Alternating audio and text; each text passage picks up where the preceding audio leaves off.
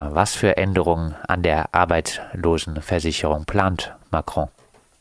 Also zunächst plant äh, seine Regierung 3,4 Milliarden äh, in den nächsten drei Jahren einzusparen. Das heißt, man ahnt natürlich schon, dass das auf dem Rücken von Erwerbslosen geschehen wird, weil irgendwo wird das Geld herkommen müssen. Ähm, in, in, hauptsächlich kommt es auch von der Seite, auch wenn es eine Zusatzbesteuerung von kurzen, prekären Verträgen, von kurzen, befristeten Verträgen geben wird, allerdings pauschal von 10 Euro pro Vertrag.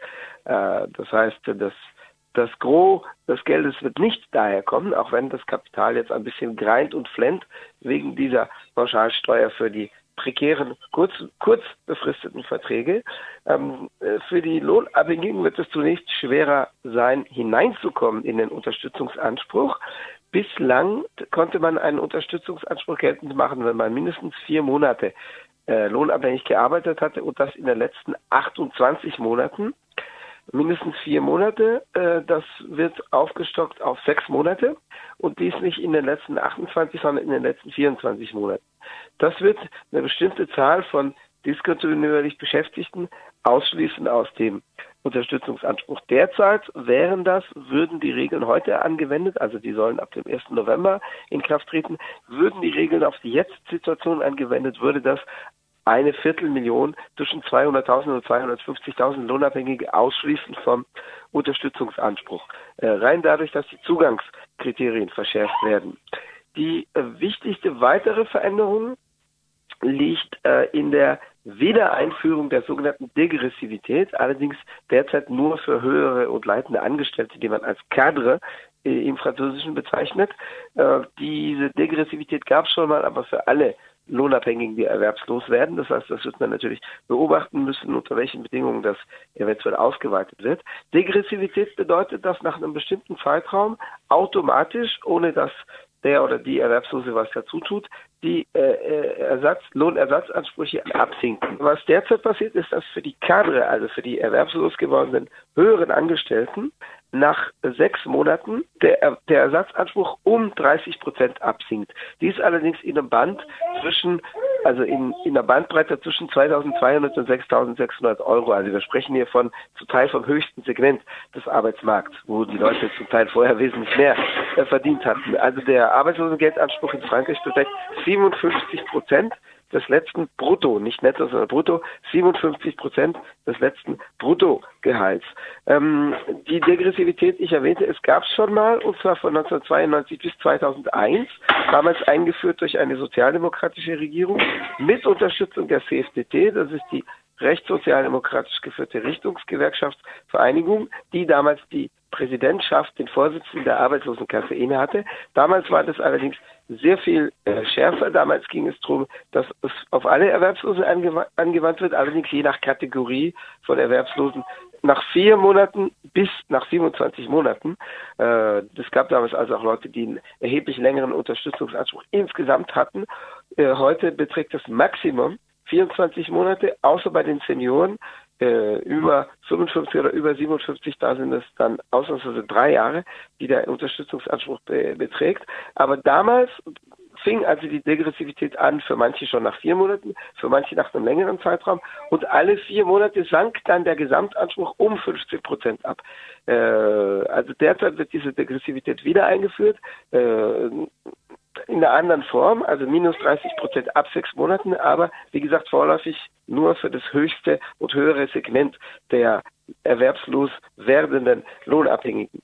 Es gibt auch noch ein Zucker, und zwar äh, um etwas von den Ankündigungen Emmanuel Macron im Wahlkampf übrig zu lassen. Macron hatte im Wahlkampf 2017 angekündigt, wir werden die Erwerbslosenkasse, die Arbeitslosenkasse umbauen, aber ihn äh, für, äh, für äh, Arbeitende freundlicherweise, äh, indem wir etwa selbstkündigenden Lohnabhängigen einen Unterstützungsanspruch gewähren. Bisher sind sie ausgeschlossen. Die selbstkündigenden äh, Lohnabhängigen werden erst nach einer mehrmonatigen Karenzfrist nach einer Karenzzeit zugelassen zum Unterstützungsanspruch. Macron sagte, nein, nein, das ist ja ungerecht. Es gibt Leute, die halten das objektiv nicht auf in ihrem Unternehmen, sondern sind da Opfer von Mobbing, von Arbeitsbedingungen, von sonst was. Bauen wir das doch so um, damit wir das ermöglichen, dass die auch im Falle von Selbstkündigung in den Unterstützungsanspruch hineinkommen und auch äh, Selbstständige oder Scheinselbstständige sollen in den Unterstützungsanspruch kommen. Das war das Zugkal, mit dem die, an, die Reform angekündigt, also eingeleitet wurde. Übrig geblieben sind zwei relativ kleine Maßnahmen. Also Selbstständige bekommen ein halbes Jahr lang einen Unterstützungsanspruch von pauschal 800 Euro. Wenn jetzt jemand Arzt, Ärztin oder Anwalt, Anwältin wäre, ist das natürlich ein Witz. Es kommt darauf an, welcher Höhe jemand verdient hat als selbstständig Arbeitende, Arbeitender. Für die selbstkündigenden Lohnabhängigen wird es tatsächlich einen Unterstützungsanspruch geben, allerdings erst nach allerdings nur nach fünfjähriger Unternehmenszugehörigkeit. Ohne fünfjährige Unternehmenszugehörigkeit geht gar nichts und nur wenn der oder die Betreffende ein Projekt äh, vorzuweisen hat, das als glaubwürdig eingestuft wird, entweder ein Umschulungsprojekt, um einen anderen Beruf zu ergreifen, oder ein Unternehmensgründungsprojekt, um sich selbstständig zu machen. Bernhard, die von dir äh, angesprochene Abnahme der Höhe der Arbeitslosenunterstützung nach einer bestimmten äh, Zeit, nach einem bestimmten Zeitraum, letztlich das deutsche Modell von Arbeitslosengeld 1 und 2, oder? Äh, jein, also äh, das deutsche Modell arbeitet ja damit, dass nach einem Jahr pauschal äh, ohnehin Schluss ist. Ich glaube, bei Senioren gibt es ja auch eine Ausnahmeregelung. Und dann sozusagen das Abrutschen in Form von Sozialhilfe erfolgt. Da wird im Moment nichts dran gedreht, also es bleibt daran, dass es bestimmt, also das gibt es hier auch, aber äh, nicht mit dieser deutschen Regelung nach einem Jahr pauschal für alle, auch wenn jemand lang erwerbstätig gearbeitet hat, sondern es gibt hier Stellschrauben. Also je länger jemand eingezahlt hat, desto längere Unterstützung gibt es, dabei bleibt es. Also es fing bisher an bei vier Monaten erwerbstätig gearbeitet. Wie gesagt, bislang wird die Stellschraube auf sechs oder derzeit wird die Stellschraube auf sechs Monate hoch äh, gedreht. Ähm, es gibt dann Unterstützungsansprüche, die bei vier Monaten beginnen und die bis zu zwei Jahren für Senioren bis auf drei Jahre reichen.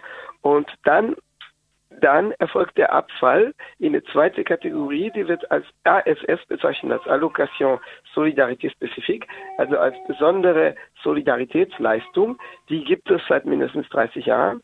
Äh, die, also die gibt es seit Jahrzehnten. Das wäre die Entsprechung zum deutschen Hartz. Das wäre eine Leistung in Höhe von rund 400 Euro plus äh, Mietzuschüsse, die äh, gewährt wird, wenn jemand die, äh, die Anspruchsberechtigungen ausgeschöpft hat, sozusagen aus der ersten Kategorie. Das ähnelt dem, was früher in Deutschland Arbeitslosenhilfe und Arbeitslosengeld war. Also das eine unterstützt, das eine gestützt auf äh, Beitragszahlungen und je länger jemand Beitrag gezahlt hat, desto länger gibt es Unterstützungsanspruch. Und äh, das zweite, das hieß, glaube ich, Arbeitslosengeld früher in Deutschland. Und das zweite wäre dann die Arbeitslosenhilfe, die Entsprechung natürlich. Das heißt, die Pauschalleistung, die man bekommt, weil man irgendwann gearbeitet hat, wenn man noch nie gearbeitet hat, bekommt man sowieso äh, keine dieser Leistungen, sondern Sozialhilfe. Die, die Arbeitslosenhilfe, die ISS liegt allerdings in vergleichbarer Höhe wie die Sozialhilfe, ähm, die dann aus Steuermitteln finanziert wird, die in Pauschalhöhe liegt. Das gibt es schon lange und wie gesagt, das entspricht eher dem, was früher Arbeitslosengeld und Arbeitslosenhilfe in Deutschland war, äh, mit der äh, Grundlage, dass eben ähm, längeres Beitragsbezahlen auch längere Unterstützungsansprüche bedeutet. Und das ist ja, was durch Hartz IV gekappt worden ist, dass gesagt wird, nach einem Jahr ist Schluss, egal wie lange du eingezahlt hast. Wie reagieren denn jetzt die Gewerkschaften auf die jüngsten Reformpläne? Alle negativ. Äh, zum Teil sogar erstaunlich negativ, weil es gibt ja Gewerkschaftsverbände, die noch eingebunden sind in das Macron-Regierungssystem, etwa die CSPT, das wäre der rechtssozialdemokratische Richtungsgewerkschaftsdachverband, der zweitstärkste Dachverband, also nach Mitgliederzahlen bei den Wahlergebnissen in den Unternehmen liegen sie sogar inzwischen vorne, knapp vor der CGT.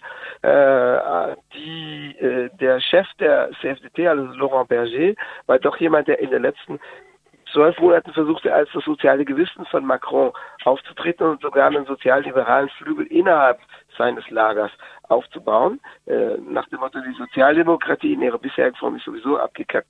Bauen wir das so wie einen sozialdemokratischen Flügel innerhalb dieses Macron-Lagers auf, ähm, auch mit ein bisschen äh, ökologischer Zierde. Mac äh, Laurent Berger hat sich etwa vor einem halben Jahr angenähert an Nicolas Hulot, den im September 2018 zurückgetretenen Umweltminister Emmanuel Macron, der immer noch versucht, Macron jetzt von außen äh, positiv zu beeinflussen. Aber selbst Laurent Berger hat gestern gesagt, äh, es gibt nichts Gutes. Er hat sinngemäß gesagt, es gibt nichts Gutes an dieser Reform. Er hat gesagt, weil es ja zum Teil so dargestellt wird, dass es, dass vor allem die höheren und leitenden Angestellten die Last trügen, was die Degressivität, also die Absenkung der Ansprüche betrifft, tatsächlich zutrifft, aber in anderer Form eben nicht.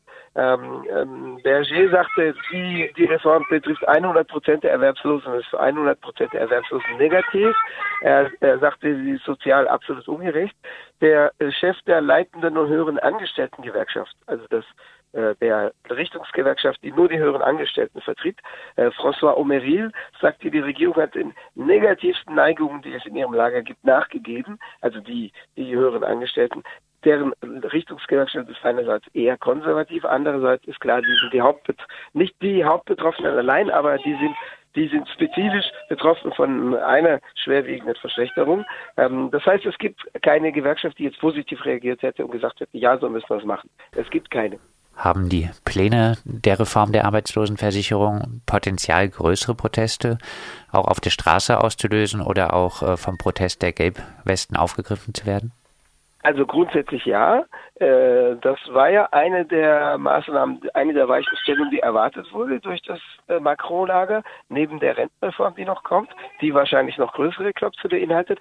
Grundsätzlich ja. Also die Gelbwesten sind ja doch eher am Auslaufen. Die die letzten Demonstrationen am Samstag, den 15. Juni, äh, wiesen frankreichweit, glaubt man, den Regierungszahlen, die leicht untertrieben sein können, die man aber nicht verhundertfachen oder vertausendfachen kann.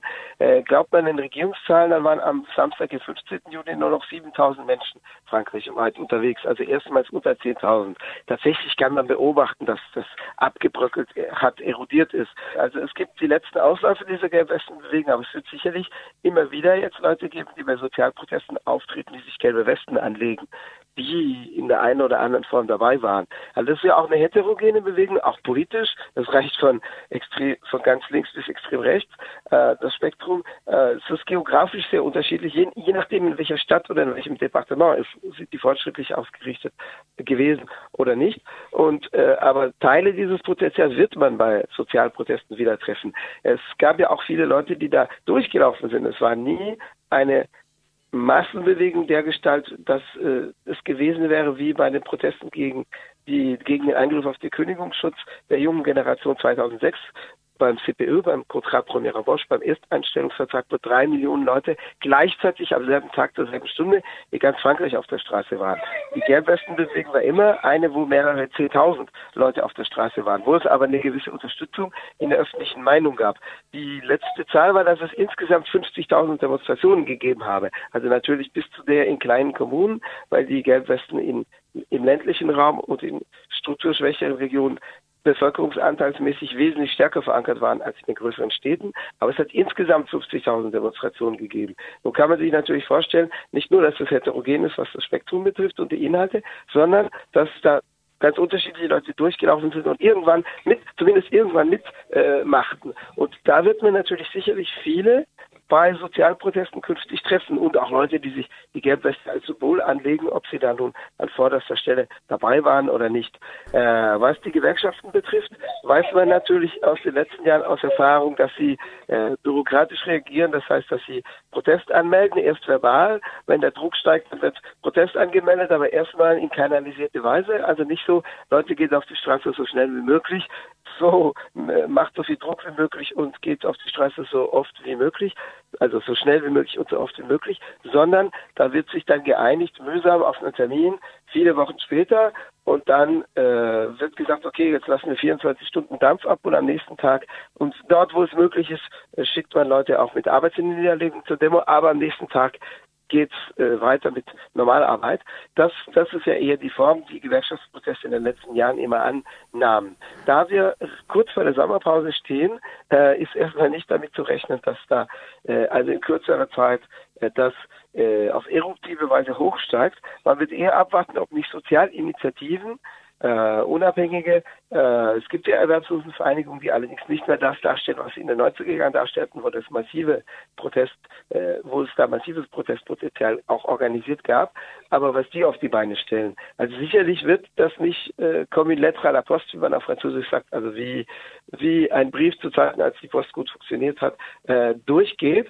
Äh, das wird nicht der Fall sein, aber die, das Herannahen der Sommerpause, das dicht das dichte bevorstehende Sommerpause ist natürlich ein Faktor, den die Regierung auch einkalkuliert hat, sodass eher damit zu rechnen ist, dass man gucken muss, was sich im September eventuell zusammenbraut, was ja meistens in Frankreich nach einer Sommerpause, die tatsächlich das Ende von politischen Aktionen zumindest im August faktisch bedeutet. Man muss, äh, also es ist Tradition, dass dann im September sich eher was zusammenbraut. Äh, das wird man aber auch abwarten müssen. Also dafür ist es zurzeit leider ein bisschen früh.